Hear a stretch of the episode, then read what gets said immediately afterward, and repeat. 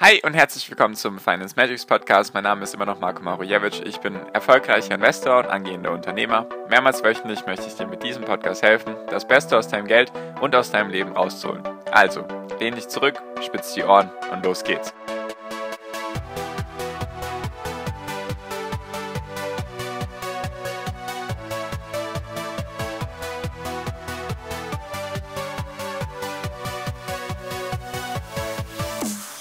Werden die Immobilienpreise bald kollabieren und könnte das noch größere Auswirkungen haben als die fallenden Aktienkurse. Darum geht es in der heutigen Podcast-Folge.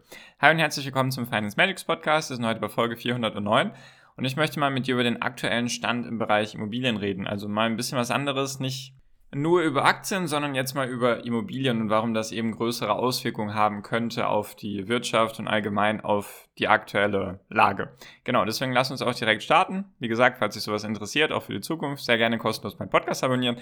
Und genau, also was ist denn jetzt Stand der Dinge? Klar, die Zinsen werden jetzt erhöht in den USA. In Europa jetzt noch nicht, noch nicht von der EZB, jedoch steigen die Zinsen. So, und jetzt schauen wir uns erstmal Deutschland an, dann die USA und was das eben für Auswirkungen haben kann. In Deutschland ist es meistens üblich, sage ich mal, dass jetzt Kredite, Immobilienkredite auf zehn Jahre ausgelegt werden, besonders für die Immobilieninvestoren. Die Leute, die sich für den Eigennutz eine Immobilie kaufen, die verlängern es vielleicht manchmal auf 15, 20 oder 30 Jahre. Da geht es einfach um die Fixierung des Zinssatzes. So, und was ist jetzt der Stand der Dinge? Natürlich haben viele Leute, weil auch viel Geld übrig geblieben ist, haben sich in den letzten Jahren, natürlich auch in der Corona-Krise, viele Leute haben sich Immobilien gekauft. Deswegen sind die Immobilienpreise sehr, sehr stark nach oben gegangen. Das hat wahrscheinlich jeder mitbekommen, der auch irgendwie Miete zahlen muss und so weiter oder sich nach dem umgeschaut hat, dass er eine Wohnung oder ein Haus kaufen möchte. So, das ist jetzt mal der Stand der Dinge. Warum ist das jetzt kritisch, wenn jetzt die Zinsen steigen?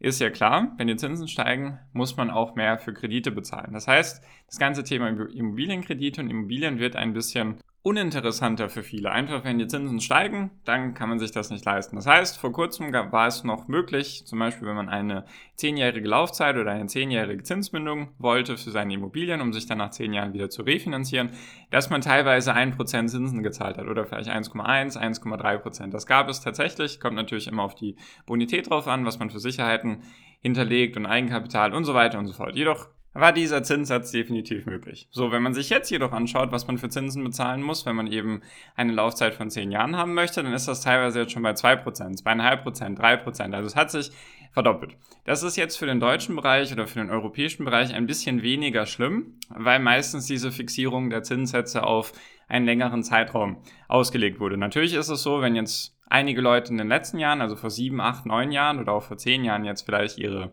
Häuser, ihre Immobilien gekauft haben und jetzt eine neue Finanzierung brauchen, also sozusagen einen neuen Kredit über zehn Jahre abschließen wollen, dann werden die natürlich höhere Zinsen bezahlen. Und ich sage mal so, die Verdopplung von einem Zinssatz kann einfach bedeuten, wenn du davor zum Beispiel 600, 700 Euro im Monat für deinen Kredit bezahlt hast, dass du jetzt 1300, 400 oder 500 Euro bezahlen musst und dass die Bank vielleicht höhere Sicherheiten von dir will, mehr Eigenkapital oder sonstige Dinge. Und das ist natürlich für viele Leute einfach eine Belastung. Stell dir einfach vor, wenn du zum Beispiel eine Immobilie hast, egal ob Eigennutz oder als Investor, du musst auf einmal das Doppelte bezahlen dafür an Kredit. Dann ist die Frage, erstens, kannst du dir das leisten, wenn du selber darin wohnst? Oder wenn du Investor bist, lohnt sich das dann für dich? Musst du vielleicht nicht sogar draufzahlen? Ist dein Cashflow vielleicht dann noch negativer, falls er davor irgendwie bei Null war oder vielleicht sogar im Positiven? Ist er dann vielleicht negativ? Und wie stark negativ ist er? Kannst du es dir dann überhaupt leisten? Und was das für Implikationen sind, ist ja klar, wenn die Leute mehr Geld für etwas ausgeben müssen, was sie jetzt nicht direkt irgendwie verändern können, weil du kannst ja meistens nicht einfach sagen, ah ja gut, nee, ich habe jetzt doch keine Lust mehr auf die Immobilie. Ich ziehe jetzt aus. Natürlich kannst du die Immobilie verkaufen, logisch weil die Preise sind relativ, ho relativ hoch immer noch. Jedoch musst du dich ja dann auch um eine neue Wohnung kümmern, wenn du dann zur Miete wohnen willst. Und die Mieten sind ja in den letzten Jahren auch gestiegen. Also ist die Frage, ob die Belastung dann irgendwie weniger wäre. So, und das, dieses Szenario, was schon für viele Leute schwierig sein könnte, einfach weil die Zinsen jetzt steigen und auch höchstwahrscheinlich erstmal vielleicht die nächsten Monate und Jahre weiter steigen, sagt ja noch niemand, dass es jetzt das Ende der Fahnenstange ist, sondern tatsächlich sind da Banken, was mich ein bisschen überrascht hat. Wenn es auf einmal hochgeht, sind sie extrem schnell, jedoch als es runtergegangen ist, haben sie ihre Zeit gebraucht, bis sie sich da angepasst haben. Deswegen, das ist schon ein schlimmes Szenario eigentlich für viele Leute.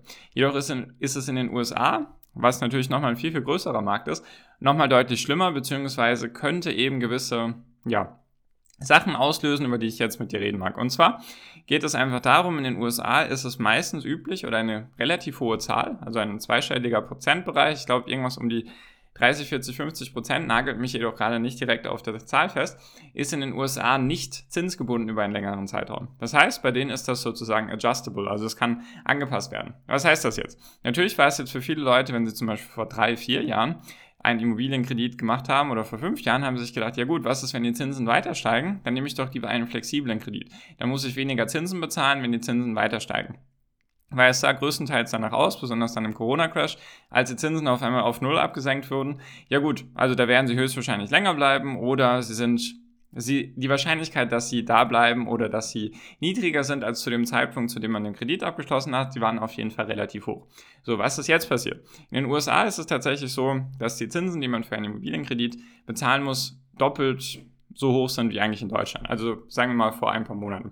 In Deutschland hat man 1 bis 2 Prozent gezahlt, in den USA hat man 2 bis 3 Prozent gezahlt, so im Schnitt an Zinsen jetzt. Also doppelt bis dreimal so hoch oder wie auch immer man das sagen möchte. 100, 150 Prozent mehr. Einfach weil die Zinsen da nicht so lange negativ waren wie jetzt in Europa und so weiter und so fort. So, also die Zinsen waren sowieso ein bisschen höher, deswegen war die Belastung sowieso ein bisschen höher. Das ist jetzt mal jetzt nicht weiter dramatisch. Jedoch was jetzt dramatisch ist, ist, dass diese Zinssätze jetzt auch extrem stark nach oben gegangen sind. Eben von diesen zwei bis drei Prozent auf jetzt teilweise schon fünf bis sechs Prozent. Also Zinsen, die es vor Corona und vor einigen Jahren irgendwann mal gab, aber jetzt schon sehr, sehr lange nicht mehr. Das heißt also, die Leute in den USA zahlen jetzt auch doppelt so viel für den Kredit und sie zahlen tatsächlich doppelt so viel. Weil in Deutschland ist es ja so, nach zehn Jahren zum Beispiel, wenn, wenn man sagen wir mal, machen wir mal ein plakatives Beispiel. Du hast dir im Jahr 2016 von mir aus eine Immobilie gekauft wie dem auch sei. 2016 hast du dir eine Immobilie gekauft und hast zehn Jahre die Zinsen gebunden. Dann musst du dich im Jahr 2026 erst darum sorgen, wie deine Zinsen stehen werden. Weil du, sagen wir mal, du hast dieses Beispiel mit zehn Jahren Zinsbindung. Also 2026 musst du dann schauen, wie hoch sind die Zinsen, welchen Zinssatz bekommst du, musst du mehr Sicherheiten hinterlegen und so weiter und so fort.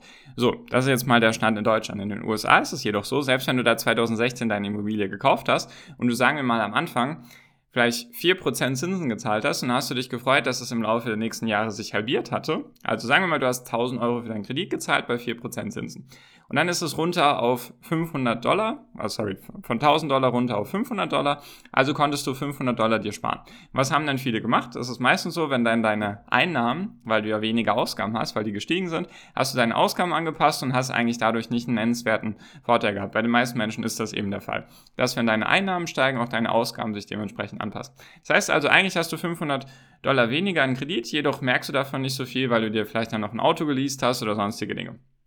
Das heißt also, du zahlst jetzt 500 Dollar aktuell. Jedoch haben sich jetzt die Zinsen von diesen 2% auf eben 5 bis 6% erhöht. Das heißt also, du zahlst nicht mehr diese 1000 Dollar, die du am Anfang gezahlt hattest und auch nicht die 500 Dollar, sondern du zahlst jetzt 1500 Dollar für deinen Kredit, für deinen Immobilienkredit ab. Das heißt also, dass deine Belastung auf einmal von 500 Dollar eben hoch ist auf 1500 Dollar im Monat. So, und jetzt können wir mal anfangen, darüber zu spekulieren, wie viele das wohl das Genick brechen könnte, beziehungsweise viele sich das einfach nicht leisten können, beziehungsweise vielleicht auch überrascht sind, weil sie eben diese Adjustable Zinsen gemacht haben, also diese anpassungsfähigen, also einfach an die Zinsen, so wie sie dann zu dem Zeitpunkt sind. So sind dann auch deine Zinsen, die du bezahlen musst. Natürlich war das vorteilhaft die letzten Jahre, jedoch jetzt wird es ein bisschen kritisch, weil eben die Zinsen deutlich höher sind als noch vor ein paar Monaten. So, und jetzt, warum könnte das deutlich schlimmer sein als der Aktienmarkt? Weil wenn wir ehrlich sind, wenn du jetzt in Aktien investierst, investierst du meistens, natürlich ist das in den USA noch ein bisschen anders, investierst du meistens nicht auf Margin, also nicht auf Kredit. Du nimmst jetzt keinen Kredit auf, um Aktien zu bezahlen, sondern du investierst einfach dein Geld, was du über hast, was du halt dir ausgerechnet hast, so für einen Monat magst du zur Seite legen oder im Jahr und dann investierst du das einfach. So, jetzt ist der Punkt, wenn dann deine Aktien runtergehen oder du auf einmal höhere Ausgaben hast, dann kannst du logischerweise durch die Inflation, meine ich jetzt höhere Ausgaben, kannst du deine Investitions- Sparrate einfach reduzieren oder wenn deine Aktien runtergehen, dann bricht dir das meistens nicht das Genick, weil du keinen Kredit darauf hast und dann, weil du ja auch in den letzten Jahren wahrscheinlich, wenn du ein bisschen länger dabei bist, gute Gewinne gemacht hast. Also schrumpfen deine Gewinne und es ist eher, eher ja, die Buchgewinne, die weggehen und dein Vermögen schrumpft. Jedoch ist es bei den Immobilien was ganz anderes, weil einfach die Kreditsumme im ja, im Spiel ist, heißt das also, du musst diesen Kredit monatlich bedienen. Und dann ist es vollkommen egal, ob die Inflation gestiegen ist und wenn dann gleichzeitig noch deine Aktien gefallen sind und so weiter und so fort. Und durch die Inflation und durch die, wie ich schon in den letzten Wochen gesagt habe, selbst die großen Unternehmen stellen nicht mehr neue Leute ein, sondern müssen jetzt inzwischen auch Leute feuern. Ist das eben eine größere Belastung, sage ich mal, für die Wirtschaft, wenn auf einmal die ganzen Häuschenbesitzer, sage ich mal, höhere Immobilienkredite oder höhere Raten im Monat bezahlen müssen und deswegen sich weniger leisten können. Erstens natürlich, sie können weniger konsumieren, weil sie höhere Ausgaben haben. Sie investieren logischerweise weniger. Die meisten werden eher ihre Investitionen runterfahren, als auf den Urlaub zu verzichten, könnte ich mir vorstellen. Ja, und der dritte Punkt ist einfach, die Leute kriegen keinen Job oder sie werden gefeuert und so weiter und so fort. Deswegen leidet die Wirtschaft sehr, sehr stark darunter. Und deswegen ist das mit den Immobilien tatsächlich ein, ich will nicht sagen eine Blase, jedoch ein, eine Sache, die sich da gerade aufbraucht oder aufbraut, meine ich, die sich da gerade entwickelt, die man sehr, sehr genau im Blick behalten sollte, weil das könnte tatsächlich schlimmer sein als das, was, sage ich mal, gerade bei den Aktienmärkten passiert, was durch die Inflation und Lieferengpässe und so weiter entstanden ist und die gesteigerten Zinsen. Bei den Immobilien könnte das tatsächlich vielen Leuten noch mehr das Genick brechen. Und da viele Leute einfach versucht immer den normalen Menschen, sage ich mal, vorzustellen, der träumt von einem Haus, Eigentum und so weiter und dann bezahlt er das ab, hat meistens nicht irgendwie 100% Eigenkapital, sondern vielleicht, wenn es gut läuft, 10, 20, 30%. Den Rest werden finanziert. Die letzten Jahre waren die Zinsen super. Jetzt sind die Zinsen eher schlecht, weil sie sich verdoppelt haben in relativ kurzer Zeit. Da leiden eben die normalen Menschen, die eben den Konsum auch voranbringen und dann auch bei den, sage ich mal, normalen also bei den normalen Unternehmen arbeiten, die leiden am meisten darunter. Also der wie sagt man dazu, der Mittel, die Mittelklasse oder die, wie auch immer, also die Leute, die normalen Leute, sage ich mal, der größte Teil der Bevölkerung leidet am meisten darunter. Deswegen sollte man das auf jeden Fall im Blick behalten.